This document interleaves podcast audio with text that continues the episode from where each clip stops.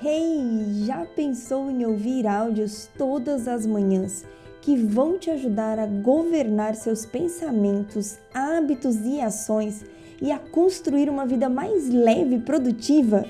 Seja bem-vindo às Manhãs com Paula Tomelli. Eu sou a Paula e aqui eu compartilho com você áudios diários sobre neurociência e princípios bíblicos para despertar a sua mente para uma vida de plenitude, preparado para construir a vida que você sempre sonhou? Muito bom dia! Bem-vindo a mais um podcast e hoje vamos falar do terceiro princípio para você realizar as mudanças que deseja na sua vida.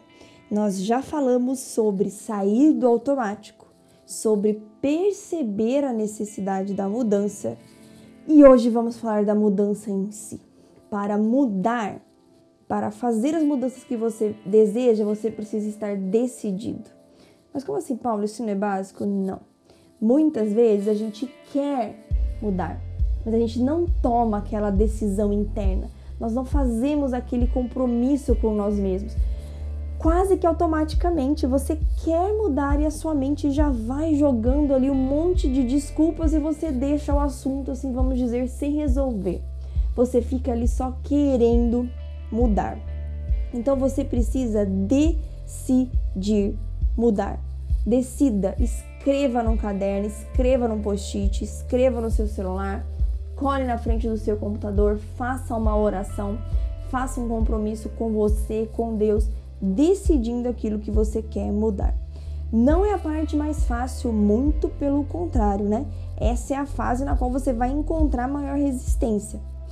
Só que essa resistência vai fazer com que você fique cada vez mais forte. A primeira resistência que você vai encontrar é da própria mente, que estava habituada a funcionar no automático e agora vai precisar investir muita energia para colocar sua mudança em prática. Sabendo disso, você já sabe que não pode ceder às desculpas que a sua mente vai apresentar para você. Segundo, você também pode, provavelmente vai, enfrentar resistência da empresa, dos seus negócios, dos clientes ou até da família.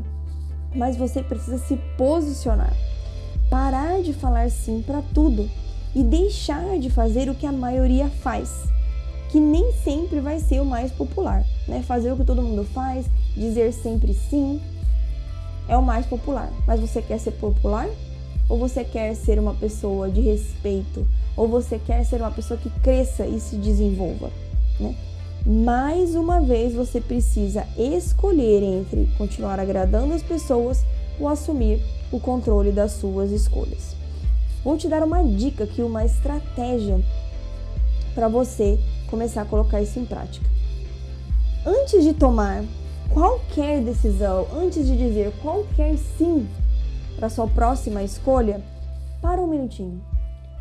Respira fundo. Você já não está mais no automático. E essa parada estratégica vai ajudar a melhorar muito o seu nível de decisão e o seu nível de escolha.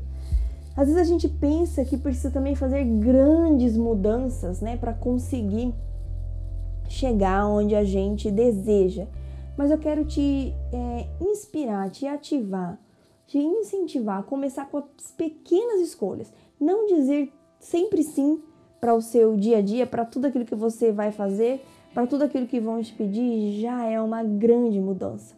Comece a se posicionar. Quero finalizar com uma frase que eu gosto muito, da autoria do Josh Billings.